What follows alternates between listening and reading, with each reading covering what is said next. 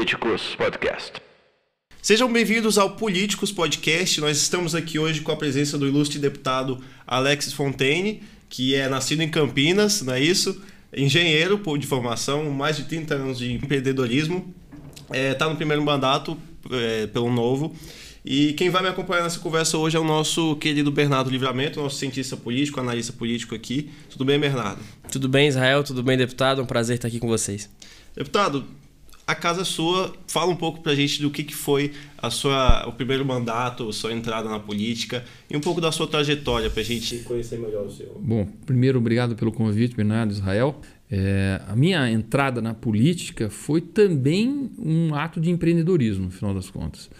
É, eu sou empresário, sou engenheiro mecânico, também tenho uma formação em administração, da qual eu acabei não completando na Fundação Getúlio Vargas. Então, se um dia me convidarem para ministro da Educação, já está claro que eu não tenho essa formação completa. Mas usei muito isso para abrir as minhas empresas. Trabalhei na Rodia no começo, como engenheiro mecânico, na parte de manutenção, desmontar a fábrica mesmo, paradas. E fui montar meu próprio negócio.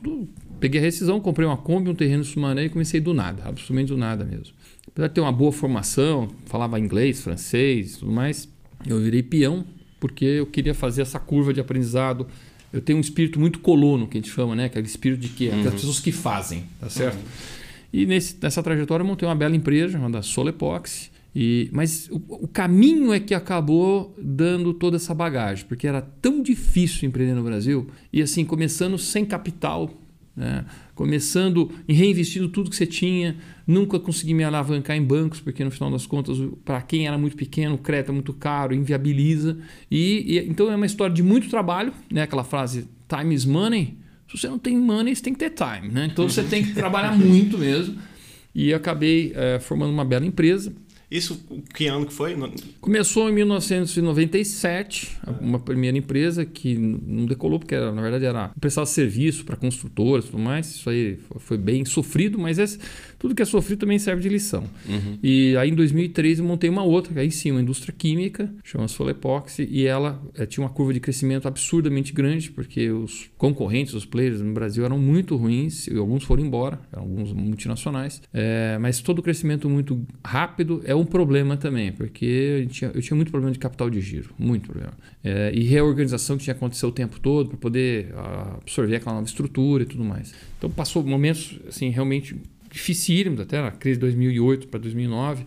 Uma hora que não tinha mais caixa, não tinha mais nada, mas é, sempre levanta, sacode a poeira, volta por cima, aquela coisa, e é, avançamos bem, tornamos líderes em alguns mercados. Indústria farmacêutica fabricou revestimentos epóxi, poliuretano, é, então algumas, alguns mercados que são importantes, a gente, se tornou líder. Indústria de automóveis, autopeças, também é muito forte. Só que assim, ao mesmo tempo que você é empresário, você também é um cidadão, você vai vendo o Brasil sendo saqueado, aquele deboche da classe política, né, o escárnio que eles tinham para quem trabalhava e para quem é, vai, quem gera riqueza, para quem contrata, cada vez mais difícil, mais obrigações, é, vinha Ministério Público do Trabalho, SETESB, IBAMA, é toda Receita Federal, estadual, é toda sorte dor de cabeça. Assim, a gente não tem paz, não tem paz, você não consegue focar. Então, chegou uma hora que a gente tentava internacionalizar o nosso negócio, não tinha nem chance, porque a, a energia que, que despendia trabalhar dentro do Brasil, drenava nossas, nossas forças. E aí eu, obviamente, comecei a falar assim, tem que fazer alguma coisa. E comecei a fazer vídeos de como é difícil empreender no Brasil. Esses vídeos ficaram muito conhecidos. Uhum. Então, se até hoje você colocar no, no Google, entenda como é difícil empreender no Brasil, eu apareço em primeiro lugar. E, e, e, e só de, de, Facebook na época foram assim 10 milhões de visualizações, é, fora o WhatsApp. Fiquei meio conhecido como Mr. M do, do, do, empreendedorismo brasileiro. Não, mostrando mesmo. Assim, eu fiz muitos vídeos mostrando uh, fluxo de caixa, problema de fluxo de caixa, de contabilidade, problema de folha de pagamento, problema de como uh, as grandes financiam o capital de giro delas em relação aos pequenos. Então, tinha muita coisa nesse sentido. E aí, óbvio, você cria uma identidade, você cria uma oportunidade. E empreendedor viu a oportunidade e assim, não deixa passar. Só que os, os, os, partidos não me, não me representavam. E aí, por acaso, na internet vejo novo, o que, que é isso, começo a... Eu não entendia nada de liberalismo, não sabia o que, que era teoria liberalismo, não sabia nada de... Só sabia a prática, né? Então, eu sempre falo que eu sou um liberal intuitivo. Aquele que entende que aqueles valores são os melhores, é, mas não, te, não, sabia que tinha uma teoria atrás disso. E aí você vai atrás, vai fuçando, e óbvio, tinha aquele momento terrível no Brasil de corrupção, aquelas questões ideológicas do PT. 2015, 2016. É, é, começou 13, 14, 15, aí entra Lava Jato, aí começam a quebrar as empreiteiras. Eu estava prestando serviços grandes naquela época para Debrecht, para fazer a OES, tudo mais. Nossa, foi um perrengue para poder. Também quase que quebra a gente junto, tá certo? Mas avançou. 2017, 2018, apareceu uma empresa que quis comprar, uma empresa americana quis comprar a gente. Eu vi uma oportunidade para poder é, realizar parte do meu trabalho e poder me liberar para ir para a política. Porque 2017 foi mais ou menos o ano ali que o Novo começou a se organizar, né? Isso, é. Ele tinha feito a primeira eleição, a primeira, né? Tentou em 2016 os quatro primeiros vereadores, mostrava, e tinha toda uma expectativa de crescimento e tudo mais. Assim, tava uma. Lógico, eram pequenos, mas quem, quem acompanhava mercado financeiro, alguns empresários, falava, puxa, tá aqui uma célula interessante, realmente uma turma diferenciada. Lembrar, o Partido Novo é o único partido que nasceu da geração espontânea da sociedade. Ele não nasceu de um sindicato, ele nasceu de uma igreja, ele nasceu de um movimento da bala, ele nasceu de, de militares. Ele, ele, assim, as pessoas foram se encontrando pelos valores. É difuso, né? É... Totalmente difuso. E talvez pela internet isso tenha É, ajudou muito, exatamente. Bom, aí alguém fala assim, Alex, você tem uma boa pauta, você já tem algumas plataformas, né? Facebook meu já estava parrudo, vamos dizer assim, tinha no, tinha volume, é, você sabe falar bem, você entende muito desse assunto, de a realidade de quem empreende no Brasil, por que, que você não se lança deputado federal? Aí eu falei, uai, por que não, né? Como diz Mineiro, uai. ah, tá. Tamo aí, né? É. Então, acabei. Só que aí eu, lógico, montei um projeto Fiz uma estratégia, achei que era possível, me lancei, mas foi extremamente espartano. A, a classe empresarial não me conhecia, que eu era um prestador de serviço, normalmente você está falando com o pessoal da manutenção, tal, você não está falando com a alta direção. Mas fui eleito basicamente pelas redes sociais, as pessoas viram quem eu era, estava com os valores alinhados. Óbvio, a gente bateu muito no PT, Lula tudo mais, você, você acaba se promovendo com isso, mas batia com propriedade que eu acreditava mesmo que tinha que criticar. Uhum. E aí acabei sendo eleito. E estou aqui com as pautas que eu vinha antes, tá certo? Pode ir. Não, eu queria só puxar, já que o senhor comentou sobre as pautas, a questão da reforma tributária, né? Porque a gente tem. A gente sabe que o senhor é um dos rostos aí é, que mais aparecem quando a gente fala de reforma tributária no Congresso, no Brasil. E eu queria entender, é, com a sua primeira experiência aí, é, o primeiro mandato como deputado federal, conhecendo a política, né? O senhor falou que não conhecia nada de liberalismo. É, imagino que é um, é, foi um filiado recente do Novo, né? Um partido que foi recém-criado. Então deve ter se surpreendido, eu acho com é, talvez o funcionamento do Congresso Nacional em relação a temas tributários. Né? Se de um lado você vivia a, a parte prática de um jeito muito confuso, muito caótico, enfim, drenando suas energias, como o senhor mesmo colocou, é, e depois você viu a parte de quem faz essas regras, né? de quem cria esse caos aí tributário que o Brasil vive. Eu queria entender como aí no, a gente está indo para o último ano de mandato, eleições estão aí em outubro, é, como é que você vê hoje é, a situação, a viabilidade de uma reforma tributária, como que os parlamentares encaram a questão tributária é, e, e, o impacto disso para o empresariado? Olha, primeiro assim, eu realmente falo muito reforma tributária, trabalhei muito isso, mas isso é parte de um todo chamado custo Brasil, né? O meu, meu principal objetivo mesmo é que o Brasil seja é, muito mais competitivo, cortando esse custo Brasil, para a gente poder ter muito mais investimento e, no fundo, é para gerar emprego e renda. Então, assim, é, eu como empresário acho que o mercado consumidor brasileiro ainda é muito achatado em função de uma renda muito baixa, um ciclo é, vicioso que o Brasil acaba impondo. Agora, a reforma tributária ele é um belíssimo, né? Soltar um freio de mão, porque o sistema tributário atual ele é um freio de mão puxado lá em cima, segura o Brasil em relação ao mundo. Sempre que tem uma oportunidade no mundo, o Brasil que poderia acelerar não acelera junto, porque existe uma confusão que é o nosso sistema tributário brasileiro.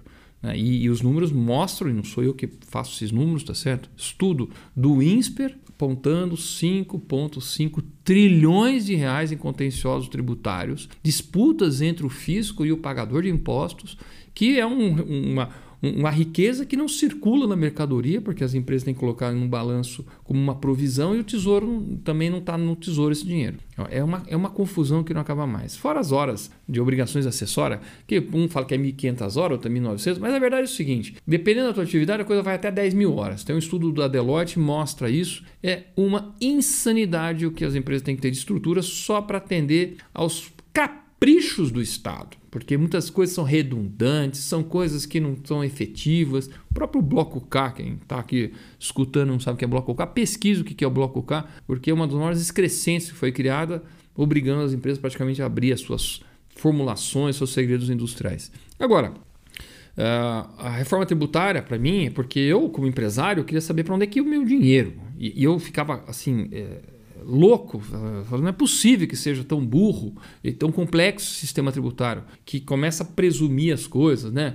A substituição tributária, lucro presumido, é, sistema, ou Simples Nacional que acaba crescendo demais, porque como o outro sistema, né, o próximo que é o lucro presumido, ele é tão oneroso e tão complexo que as empresas tentam fugir e ficar. Então, o Brasil tem um sistema tributário que incentiva o nanismo. Uhum. Crescer é um péssimo negócio no Brasil. Passou do limite do simples. Né? A, não, a não ser que você tenha muita escala, porque aí você também consegue ter lobby em Brasília. Tem muitas empresas no Brasil que você fala, nossa, é enorme, e não paga quase nada de imposto, porque tem né, subsídios tributários, tem, é, sei lá, é, subsídios cruzados, caramba, quatro aí, e não paga, efetivamente não paga. Agora, qual que é o impacto, vamos dizer assim, entre o empresário, que você toma decisões, você traça objetivos, você executa e realiza, e um deputado que parece que a gente está assim, é, sempre voando, né? Parece que você, você nunca está assim entregando. É frustrante, é muito frustrante.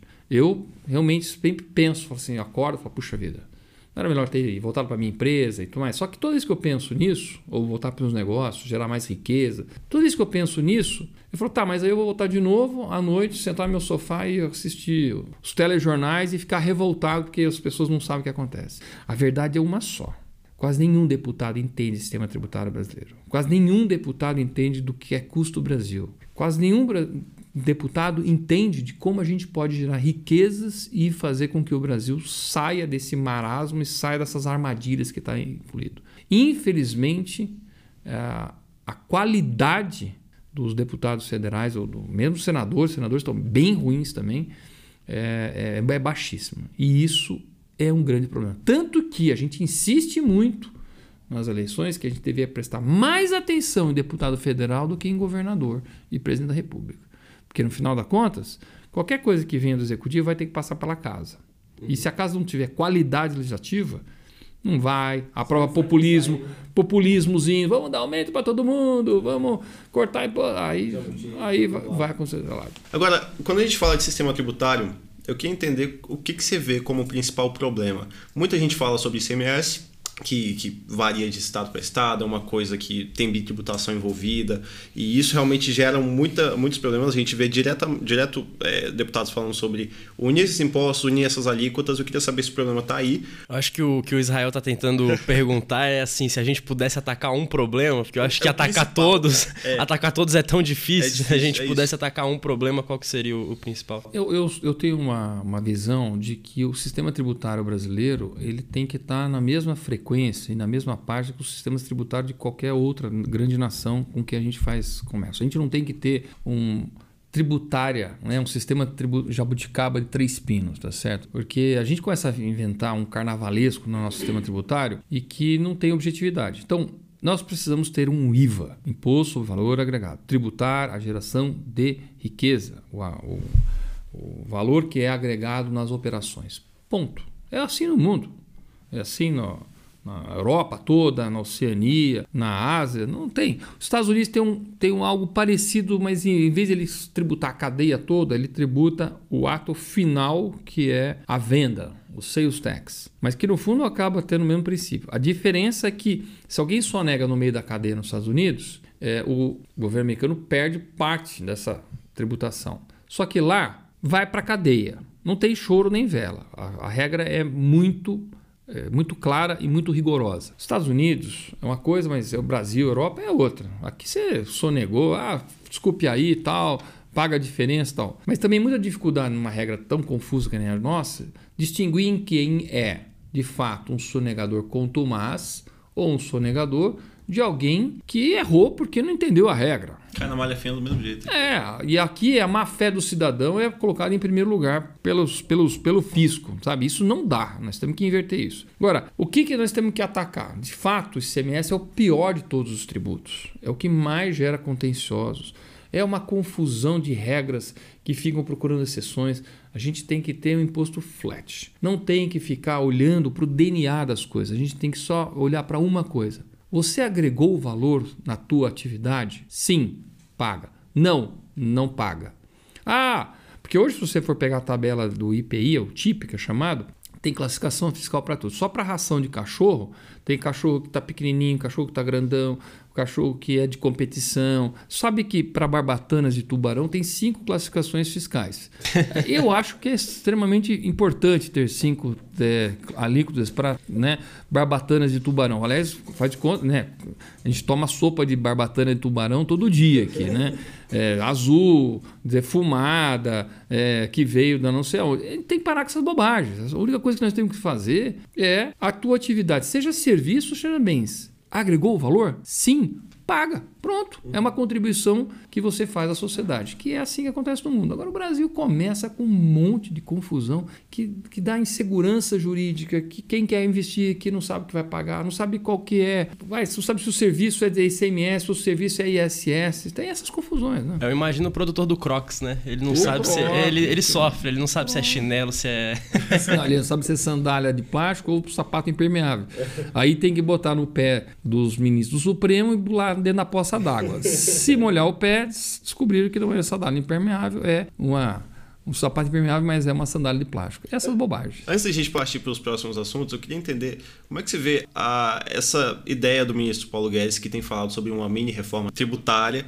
É, ele tem falado sobre mexer algumas coisas, mas não pegar o sistema todo. Eu já ouvi o senhor falar várias vezes que se não mexer em tudo não adianta. Não, mas tem duas coisas. O Paulo Guedes, quando está falando disso, ele está falando do IR, não está falando sobre imposto de consumo. Né? Uh, imposto de consumo não tem jeito. A reforma tem que ser realmente uh, uma PEC 45, 110, tem que ir de fato em uma, uma, mudança mais estrutural. Quando você fala de IR, que é a segunda reforma que ele quis, e ele quer introduzir ou retornar a ideia de tributação na distribuição de lucros e dividendos, né? e diminuir a contribuição social e o IRPJ, faz sentido. É, o mundo é assim, tá certo? Tem que ter muito menos corporate tax, que as empresas têm que pagar menos, porque o imposto do corporate tax vai parar no preço do produto, é custo. Quando você fala na distribuição de lucros e dividendos, é renda do acionista. Então é, é um outro tipo de tributação. E isso não tem impacto no preço. Do, isso depende de cada empresa. Se ela pode vender mais caro para poder distribuir mais lucro, é uma condição de mercado. Ela consegue isso. Agora, se for imposto uma contribuição social sobre lucro líquido e a mesma base para todo mundo, isso não diferencia, não, não vai dar diferenciação entre as empresas. Essa reforma do Guedes, a gente até concorda. O problema era quanto que diminui de RPJ e contribuição social e qual é a alíquota da distribuição de lucro e dividendos. Um ponto. Segundo ponto é, e os lucros que estão retidos nas, nas empresas? Vão ser tributados novamente se foram distribuídos após a aprovação dessa lei? Porque eles já pagaram impostos para poder apurar aquele lucro. E aí, eu até fiz proposta para algumas associações, falei, olha, faz o seguinte, é, eu acho que não é justo tributar novamente, mas também é certo de que ninguém vai distribuir todo o lucro acumulado dentro de uma empresa, porque boa parte desse lucro virou capital de giro, virou CAPEX, OPEX, já está mobilizado lá, isso faz parte do crescimento da empresa. Então não vai ser distribuído nunca. Então, sei lá, de repente é, faz um cálculo e fala, então 30% do que está ainda retido nas empresas poderá ser distribuído isento. Mesmo porque, agora na pandemia, vamos falar a verdade, as empresas subiram muito seus estoques por causa da falta de matérias-primas que estavam no mercado. A minha empresa mesmo encheu o estoque de resina epóxi e de endurecedores, porque ou eu faço isso ou eu não tenho e a atividade pode parar. Né? O just-in-time morreu, a supply chain ficou toda bagunçada. Agora, meu lucro está no estoque aprova uma lei dessa agora aqui, como é que eu distribuo? Não tem, vou distribuir epóxi, então um tambor de epóxi. Não dá, tá certo? Eu tenho que fazer caixa para depois fazer a distribuição. Então eu acho que nesse momento tem que ser considerado esse lucro retido que está em estoque ou está. Mas a, a, ideia seria é, pressionar lá o Senado para a gente retomar aquela discussão do PL 2337 ou uma, um novo projeto? Como é que você vê isso? Eu acho que. Eu falei com o Ângelo Coronel, né, que é o relator dessa matéria, e ele até foi assim, irônico comigo. Falei, é, vocês, deputados, aprovaram essa porcaria. Eu falei, tá. Ele quer mexer em tudo, né? É, mas ele queria acabar com a tributação na distribuição de lucro e dividendos. Eu falei, cara, isso não vai rolar. E, inclusive, isso é bom, não é ruim, não. Porque, de novo, a gente se aproxima mais das grandes economias, dos países, e você consegue tributar mais grandes empresas que hoje, com planejamento tributário, pagam muito pouco. Só que você vai tributar não é exatamente a empresa, é o acionista dessa empresa, né? o majoritário dessa empresa. Que hoje realmente tem distribuições de lucro e dividendos fantásticas do setor financeiro, de grandes empresas, que muitos olham aquilo de forma escandalosa. Né? Eu acho que é fruto do trabalho, não, não é bem assim. Mas eu achava que era bom diminuir contribuição social e IRPJ e tributar na distribuição. Mesmo que me afete, vai vai afetar meu negócio. Eu sou empresário ainda, tá certo? Eu não vendi totalmente a minha empresa. Mas eu acho que isso faz bem para a gente estar tá no mesmo modelo tributário que as maiores economias. Deputado, deixa eu botar aqui o meu lado analista político em campo só para fazer esse, esse paralelo com a questão tributária e um pouco das bandeiras do Novo, né? Que é o partido que o senhor se filiou e está aí exercendo o mandato de deputado federal. É, o Novo sempre teve essa questão do liberalismo muito forte, é, diminuiu o Estado, etc. E isso, por óbvio, passa pela questão tributária. Talvez o partido partido tenha se beneficiado bastante de um momento de fraqueza do PT e que veio junto de uma, um desejo por renovação política, né? E aí o próprio nome do partido já diz muita coisa. É, e isso em 2018 causou um certo sucesso eleitoral, principalmente é, no sul e sudeste, onde o partido já tinha é, talvez umas estruturas um pouco maiores, né? Eu queria entender como o senhor está vendo para 2022, né? É, esse paralelo aí do novo de 2018 para 2022, o que, que mudou nesses quatro anos e o que, que a gente pode esperar de desempenho do partido é, tanto no seu estado, São Paulo, quanto é, nos outros centros? Olha, eu tenho visto as nominatas do Rio Grande do Sul, São Paulo e Minas, estão fortes. É, ótimos nomes estão uh, vindo para poder concorrer. Também entendo que uh, as, as lições aprendidas em 2018 e no mesmo processo 2020 vão ajudar a, a podermos alavancar essas campanhas. É, entendo que muitos empresários que são apoiadores, porque a gente não usa fundo, né? É bom deixar claro isso, não tem dinheiro público nas nossas campanhas, eles percebem o valor de você ter bons deputados federais. E muitas das votações desses quatro anos, né, nós estamos completando, foram corajosas, porque o, o Congresso, extremamente muitas vezes populista, sem coragem de, uh, de votar coisas difíceis e impopulares e a pancada do novo foi lá e votou e justificou e mostrou que é aguerrida. Então eu entendo que isso nós vamos colher frutos, eu entendo que nós vamos crescer a bancada federal. Houve um momento difícil no partido, de discussões internas e tudo mais, que houve um desgaste desnecessário. Está superado isso, então isso ficou para trás. Existe ainda uma imagem é, que desassocia um pouco é, dos mandatários do, do, do, novo, que nós temos que reaproximar isso para poder ficar alinhado, mas é, as pessoas estão vendo os resultados do dos mandatários, o que está sendo entregue pelos mandatários e a linha do Partido Novo que mantém seus valores bem sólidos. Agora, é, eu tenho uma curiosidade sobre a expansão do partido, porque na linha do que eu fiz na primeira, do que eu falei na primeira pergunta, o partido ele tem uma penetração boa em São Paulo, Minas, o senhor comentou de Rio Grande do Sul também, tem o Marcel lá representando com uma votação é, impressionante né, em 2018.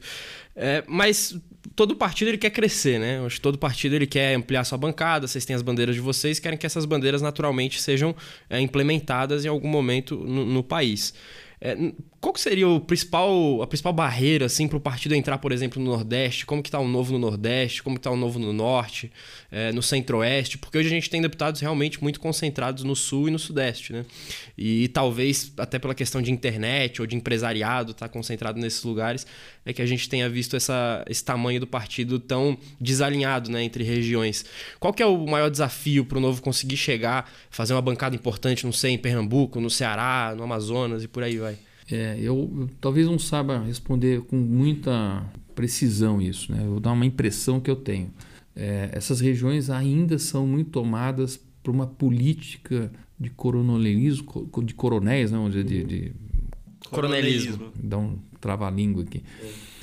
Uh, famílias tradicionais, grupos políticos, mais. E o Partido Novo ele nasce de novo, né, da espontaneidade da sociedade. O conceito liberal ele está mais difundido realmente no Sul e Sudeste. O Nordeste tem alguns grupos muito interessantes, mas ainda são muito pequenos que vão uh, que começam a entender o valor disso, né, da libertação, da, do liberalismo. É, esse é um ponto o segundo ponto é falta de braço mesmo. O Partido Novo é sempre baseado em voluntários e o voluntário é uma pessoa que trabalha e que ao mesmo tempo tem que ser dirigente. Isso não é evidente, é bem difícil Né? Ninguém recebe, né? Para ser. É, não, não recebe. Mas, que assim, em outros partidos que, isso acontece. Você tem que acreditar, viu? Porque não é, não é, isso não é, não é fácil, não. Uhum. E, óbvio, né? É, a gente nunca vai atrás de verbas públicas, então é, financiamento é sempre nós fazendo uma vaquinha lá para poder montar isso. E a grande preocupação do Partido Novo nessa questão da expansão era expandir sem perder os valores, sem a gente e é perigoso porque um partido todo mundo quer ter um partido, um partido é uma coisa que é desejável, um patrimônio, tudo mais, tal. Então se você começa a deixar a entrar ou pessoas que são desalinhadas, né? entrar pessoas que não estão com, com, o mesmo valor que você, essas pessoas podem ser a maioria daqui a pouco e podem tomar o partido e, e você o novo já e, não é mais aquele e já novo, novo foi conhece. embora, virou outra coisa. Então é, esse cuidado sempre existiu, existe. Portanto, que existe comitê de ética e tudo mais, assim, para poder manter a essência dos valores custe a quem custar, doa a quem doer. Tá Sem certo? falar nas avaliações que vocês fazem antes do, de se tornar tem, candidato tem de todo fato, um processo, né? tem todo um processo aí, né? E, e, o processo também pode ter falhas, como um processo de RH em qualquer empresa, você faz todo o negócio, uhum, chega É lá. um processo seletivo mesmo, né? Seletivo mesmo, seletivo mesmo. Uma, uma dúvida que eu, que eu tenho com relação, já que a gente está falando de hipóteses sobre o futuro do novo, é como é que o senhor vê a, a Câmara dos Deputados para o próximo mandato. É possível ver mais deputados do Novo entrando. É, o, o Arthur Lira, o presidente Arthur Lira, fala que vê muito essa tendência de centro-direita para o Congresso nos próximos anos, mas o senhor realmente contempla isso ou acha que está uma situação um pouco mais difícil? Eu, eu acho, eu estava analisando isso ontem à noite. Primeiro, eu acho que não vai ter nenhum cometa nas próximas eleições. Então não tem cometa Bolsonaro, não tem cometa Moro, não tem cometa Lula, não tem nada. A esquerda, ela é muito bem organizada e ela se estrutura bem. Tanto que o PT, se você ver a bancada do PT dentro da Câmara hoje, é a bancada mais velha. Zero renovação. Só figuras conhecidas. Só figuras conhecidas. E boa parte cabelo branco mesmo lá tal. Não, não tem jovens. Onde tem jovens é no PSOL. Uhum. É, é Interessante isso. E eles são um pouco mais extremos, né? São mais extremos, com discurso mais. O outro são um pouco mais pragmáticos. Mas o quê? No Paraná, quem são? Ah, é o Enio VR, é a Glaze, é o filho do, do, Dirceu, tal, Zeca, tal, não sei o quê. É nessa turma que nós vamos botar os votos de novo. Então eles devem vir com a mesma bancada sólida e com algumas renovações um aqui e lá, porque eles vão querer avançar. Uh, eu entendo que vai ser um ano que o Centrão vai realmente é, eleger bastante gente. Então PL deve consolidar, republicano deve consolidar. Assim, são, eu acho que vai progressistas, ter, né? Progressista, é. Então essa turma vai se consolidar. O novo deve avançar também. Eu acho que ele vai de 12 a 16 deputados federais pelo, pela qualidade que nós temos. Só temos que saber se a gente consegue realmente motivar as pessoas e, e... mas eu acho que tem material para isso a gente pode mostrar pelos resultados que nas entregas como somos diferenciados conseguir realmente trazer apoio e aí conseguir eleger mais deputados federais. Então eu, eu entendo que a análise do Arthur Lira não está toda errada não. Vai ser um centrão mais para a direita. É, a esquerda vai continuar tendo a sua importância lá dentro, mas não vai ter, eu acho que o que aconteceu nas últimas eleições, que a turma que entrou com o Bolsonaro, bancada da bala muito grande, eu acho que dessa turma aí, boa parte não deve retornar. Agora o novo deve, deve ter aí a, alçar alguns nomes de deputados federais a, ao cargo de governador, né? A tentativa de, de disputar aí a, a, o governo de alguns estados. Paulo Ganimi no Rio de Janeiro, o Poit no seu estado em São Paulo. Eu queria fazer duas perguntas em uma. A primeira é sobre a substituição desses nomes, né? Se esses nomes conseguem trazer outros deputados do Novo facilmente, né? Se eles conseguem aquele voto que o Poit teve para deputado, aquele voto que o Ganimi teve para deputado, se ele consegue jogar para outro nome. E a segunda pergunta é qual a viabilidade deles para vencer eleições estaduais. Então, a, na questão da transferência do voto, eu acho que ela está bem dentro do, do Novo. Vai, tra vai transferir, tá uhum. certo? A preocupação que tinha é o voto de legenda no Novo por causa daquelas brigas que aconteceu lá atrás, talvez a gente perca talvez votos legenda. A gente está recuperando isso, mostrando uh, que é importante votar no novo. Porque tem muita gente que fala assim, ah, eu gosto muito do novo, não sei em quem exatamente, joga lá, joga na legenda. É, eu acho que transfere. Tem, principalmente o Poit em São Paulo, a nominata está muito boa. Tem realmente pessoas bem assim, capacitadas, bem formadas e mulheres, viu? Então, vamos lá, umas que são candidatas lá que podem ocupar esse espaço, que são mais da cidade de São Paulo, né? Eu, eu, eu mesmo sou mais do interior, apesar de ter um belo apoio em São Paulo e o grande ABC, que é o setor produtivo, o pessoal que tem micro, pequenas empresas e tal, mas o interior de São Paulo a gente tem mais força. E o Poit era bem forte na cidade de São Paulo. Então, transfere. Tá? O Ganime eu tenho mais dificuldade de saber porque eu não, tô, eu não conheço tanto a nominata do, do Rio de Janeiro e saber para quem transfere. Mas é um deputado tão bom, tão bom, assim, tão corajoso, de autoestima. Eu acho que ele, se apontar alguém, eu acho que ele consegue transferir esses votos. Mas vamos lembrar que o Ganime não foi eleito pelos próprios votos. O Poit chegou muito perto disso. Então nós temos que ter outros candidatos para poder fazer as cadeiras. Né? Vamos lembrar que não é só uma questão de ser o mais votado, você precisa como um partido como um todo, ter o direito às cadeiras no Rio de Janeiro. Né? Uh, como candidatos a governo, eu digo que o terreno é muito mais fértil para o Paulo Ganimi do que para o Poit. Porque o Rio de Janeiro é aquela terra arrasada, péssimas administrações, é um lixo aquilo lá, tá certo? De, que veio antes dar um exemplo de nada. É, exatamente, que é o que aconteceu com Minas e o Zema. Então, vamos falar, o Zema. O Zema tinha um terreno fértil, além de ser competente, ser um cara administrador, tinha capilaridade pela pela atividade né, dele como empresário, mas também tinha um terreno fértil lá, porque tanto Pimentel quanto Anastasia tinham deixado o Estado em bancarrota. Né? Então aí, povo quer saber, com certeza um desses dois, qual que é o próximo. Rio de Janeiro, não sei nem quem eles votam, né? porque aparece tanto candidato ruim, tudo vai para cadeia, o negócio lá é complicadíssimo. Saiu uma pesquisa recentemente, os três que estão liderando agora, inclusive com empate técnico, né, por, causa, por conta da margem de erro, o atual governador, Cláudio Castro, que substituiu o Witzel, que, enfim, sofreu impeachment, o Marcelo Crivella, no, na pesquisa, e o Marcelo Freixo. Né? Então, é. são os três nomes aí que o, que o Ganime vai, talvez, tentar furar. Aí. Vai, assim, e o Freixo é, pode, talvez, ter um apelo, né, pela que é terreno fértil também, né? Sim. Estado na miséria, muita pobreza, muita desigualdade é. social tal. ele é um rosto conhecido, né? Porque é, já disputou fala algumas com, vezes. Fala, né? fala bem, sabe bater. É, bateu né? nas milícias, CPI é, tudo então, mais. Essas coisas aí. Agora, o Poit eu acho que já vai ter é, tempos mais difíceis, porque o Estado de São Paulo não está em bancarrota, está com um caixa fantástico, o Dória está asfaltando todas as cidades do estado de São Paulo, tem recurso aberto, não dá para chamar ele de uma pessoa que foi negligente, mau gestor, tá certo? O Rodrigo parece que vai dar continuidade. O Rodrigo né? vai dar continuidade, o Rodrigo é bem quisto no meio político. Temos o Tarciso que vem com a máquina e com uma pessoa também competente, então assim, é bem mais complicado na questão. É um cara determinado, é um cara estrategista, o Poit é uma pessoa que, assim, eu tenho certeza que se eleito for monta uma bela equipe tudo mais, é, mas a vida dele é muito mais difícil como um Eu só queria, só queria puxar, já que a gente falou de São Paulo, é o lugar onde enfim, o senhor vai disputar a eleição, é, a gente vai ver um senador para São Paulo? Será que a gente vai ver o primeiro senador do novo aí? Ah, poxa, seria ótimo. Engraçado que o pessoal falava que não, você que tem que ser o senador, né? Que eu sou é. mais sênior da turma tal, cabelo branco, não sei o quê tal.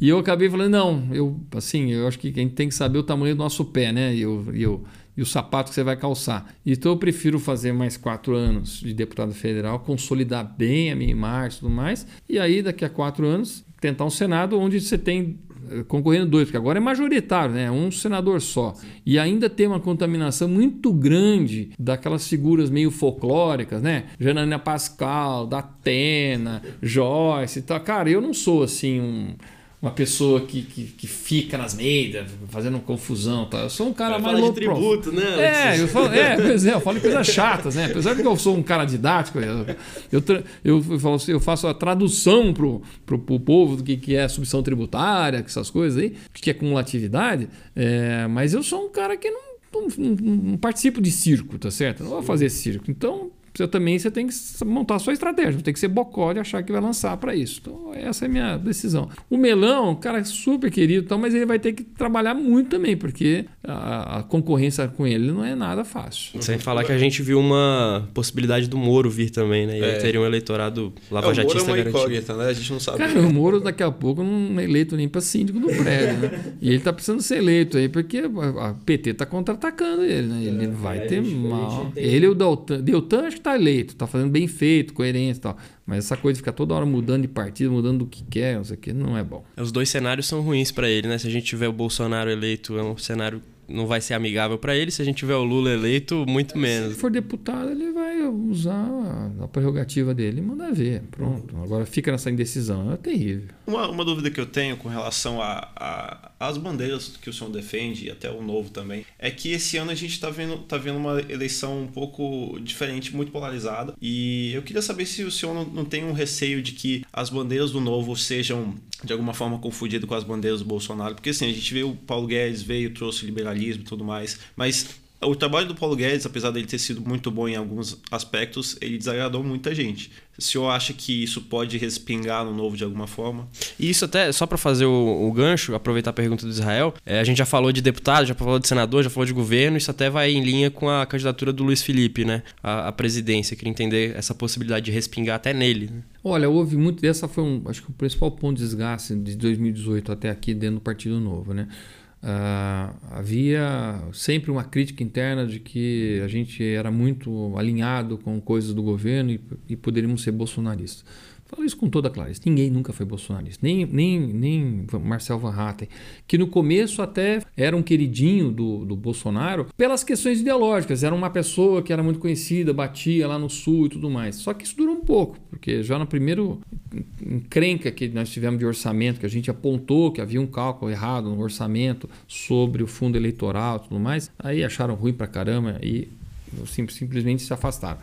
Só que o problema aqui do Partido Novo, eu falo que é um partido, ele é um partido de bom senso e de irresponsável. Então, assim, muitas vezes nós estamos alinhados com o governo. Aliás, muitas vezes a gente está mais alinhado com o ministro Paulo Guedes do que a própria bancada do PSL na época que jogava para o povo, jogava para o popular, no populismo. E aí começa a associar. Achar, ah, vocês são, como chama? É, tem uma expressão de segunda via, vocês são a linha auxiliar, linha auxiliar do governo. Eu falei, que linha auxiliar, cara? Agora eu vou ter que ir contra para poder provar que eu não sou. É, então você contra a reforma da Previdência, você contra as reformas estruturais, aí, novo marco do saneamento. Mas, pelo contrário, a gente tem que defender muito isso. Então, essas, essa, essa mensagem foi muito mal dada. E aí teve um momento que queriam que a gente fosse oposição de qualquer jeito. Eu falei, eu não vou ser oposição, eu vou ser independente. Porque na independência eu tenho a capacidade de discernir, eu tenho a capacidade de poder ser crítico, eu posso ter a capacidade de apoiar aquilo que é necessário para o Brasil. Vamos ver quantas reformas estruturais já passaram. Tanto os marcos, marcos da ferrovia. Só de ter liberado a questão de concessão para autorização, Pô, já foi assinaram mais de 130 bilhões de reais em contratos de linhas férreas. Que a iniciativa privada precisava fazer escoamento, ligar troncos ferroviários e tudo mais. Saneamento, acho que já estamos em 40 bi de contratos assinados. Fora a questão do gás, que também já está liberando uma série de investimentos. A Suzano agora está recebendo gás. É, então... então, assim, tem muita transporte de cabotagem a questão da autonomia do Banco Central. Tem muita pauta boa, não podemos começar. Eu não vou ser desonesto, tá certo? Eu posso talvez fazer uma crítica aqui, agora honesto tem que ser. Então houve essa contaminação de linha auxiliar tudo mais. Mas o que eu vou fazer? Eu vou agora querer provar que eu sou contra? Não dá também, tá certo? Então a gente acabou é, tendo essa, essa, essa postura que desagradou. Ah, havia um. Tem que pedir impeachment do, do do Bolsonaro de qualquer jeito, vai atrás do impeachment, tem que começar a gritar impeachment. Eu falei, me dá o crime de responsabilidade objetivo. A, a, a, a chama a Elba lá, né? Fiat Elba, me dá a Fiat Elba, me dá a pedalada, que nós vamos com toda a vontade para cima. Agora, tem uma questão, de novo, de responsabilidade com o Brasil, com estabilidade da economia. O Brasil é um país que vive de impeachment em impeachment. E, e haviam coisas, cara, eu falei, não é possível. Olha, depois de todo o impeachment, tem um crescimento do Brasil. Eu falei, ah, então já põe na Constituição. né? Todo cada... governo tem assim. O cara fica dois anos, dá um impeachment para o Brasil conseguir ir de dois em dois anos, assim, dar uma voada. Aí não, não pode botar, falei. porque daí o eleitor ia prestar atenção no vice, ia, Cara, não dá. Ia começar sabe? a dar errado. Era essa, muita baboseira que a gente escutava tal. Eu falei, meu amigo, precisamos de um mínimo de estabilidade na economia, cara. Olha a pandemia, olha a confusão que está no mundo. Cadeias de suprimento. Vocês estão brincando de fazer impeachment. Impeachment é uma coisa muito séria. Se você banaliza a instituição do impeachment, isso é antidemocrático, isso é, isso é oportunismo, sabe? Não vou falar de. Ia falar golpe, que eu acabei falando. Mas é oportunismo, cara. Não, não sabe? A gente tem que ter minimamente instituições sólidas e tudo mais. E tá nessa, nesse ponto aí. Vai respingar no Luiz Felipe Dávila? Eu acho que o Luiz Felipe Dávila é um cara fantástico. Culto, bem formado, bem intencionado, democrático, diplomático, propositivo. Agora, é aquele ciclo de é, vai ser a primeira vez, depois tem que ser a segunda tal. Essa figura que dentro do partido é o presidenciável. Uma coisa eu acho que não é saudável o Partido Novo é a cada eleição tentar tirar um, alguém do chapéu e dizer, ah, agora esse aqui é o presidenciável novo. Não, acho que a gente tem que construir essas imagens. Tá? Nesse raciocínio não seria, até para terminar, é, não seria a lógica mais talvez coerente botar o João Amoedo para correr de novo? Seria, mas o João teve assim comportamentos que iam contra os próprios valores do Partido Novo. E aí os próprios valores assim, não, não é assim. Primeiro, começou a se comportar como dono do partido e não podia ter feito isso nunca. Segundo, que tem um dos valores principais do Partido Novo chama liberdade com responsabilidade. E isso é, foi uma coisa muito, uh, assim, que foi muito desgastante nas nossas relações. O João não conversa com as pessoas, é extremamente fechado. E ele não conversa internamente, mas quer ganhar a simpatia externamente. Tem que arrumar a casa primeiro. Ele tem que arrumar a casa. Ele tem que fazer um processo uh, internamente de convencimento e tem que estabelecer diálogos. A gente tinha diálogos extremamente difíceis com ele. E aí realmente fazer política. É, fazer política, mas assim, a gente tem que estabelecer relações e diálogos entre uh, as pessoas. E, e muitas das, das, estratégias, a estratégia de 2020 mesmo para os municípios, é, veio dele, veio do grupo dele, e, e, ele simplesmente assim, eu não quero nessa cidade, eu não quero nessa cidade. Eu falei assim, pera um pouco, uh, João, essa, essa cidade tem um belíssimo candidato do Partido Novo, é uma cidade boa para a gente poder fazer, uh, o alavancar. Pomerode foi uma cidade no caso, Valinhos, perto de Campinas, era outra cidade que tinha um candidato perfeito, tudo tinha um grupo bom lá. E aí ele decidia, não, não quero. Não quero. Falei, pô, não quero. Conversa com nós, mandatários. Nós é que estamos na, na, na, ponta da, da lança. Nós é que estamos lá em contato com o eleitor, com as cidades. Não tinha diálogo. Zero diálogo. Aí ficou difícil para ele.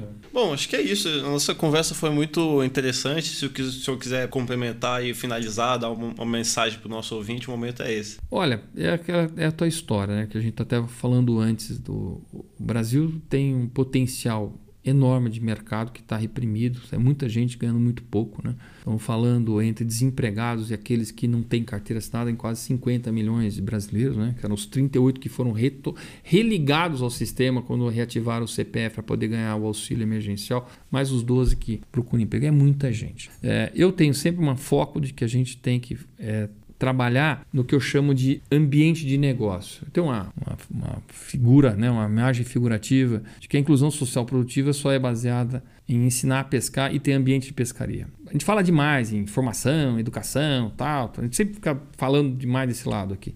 E a gente esquece do outro lado. Se a gente não cuidar do ambiente de pescaria, o ambiente de negócio, a gente vai continuar perdendo os talentos que nós formamos. E o Brasil é um grande formador de talentos, é muito brasileiro, é, é né?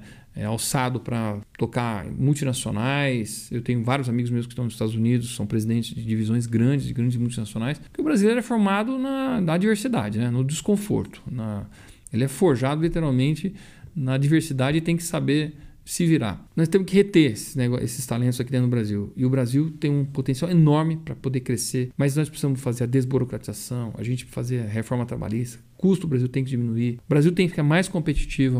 É uma nação que está fechada para o mundo para não supostamente quebrar as empresas aqui dentro, mas no fundo quem paga essa conta é o brasileiro, que acaba sempre tendo produtos. Então a abertura de mercados é fundamental, conectada com um plano de redução do custo do Brasil de forma correta. O problema é que as discussões dentro do Congresso são sempre ideológicas, são sempre de vitimismo, são sempre de assistencialismo, e isso, quem, quem paga essa conta né, continua sendo as mesmas pessoas. Então, realmente tem que mudar esse pensamento.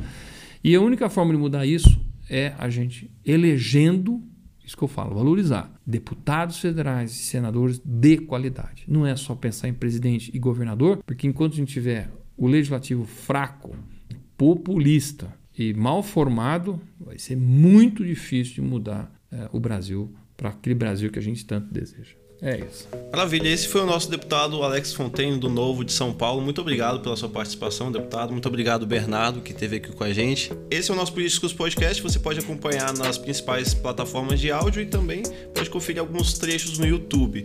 Ficamos por aqui e até a próxima semana. Tchau!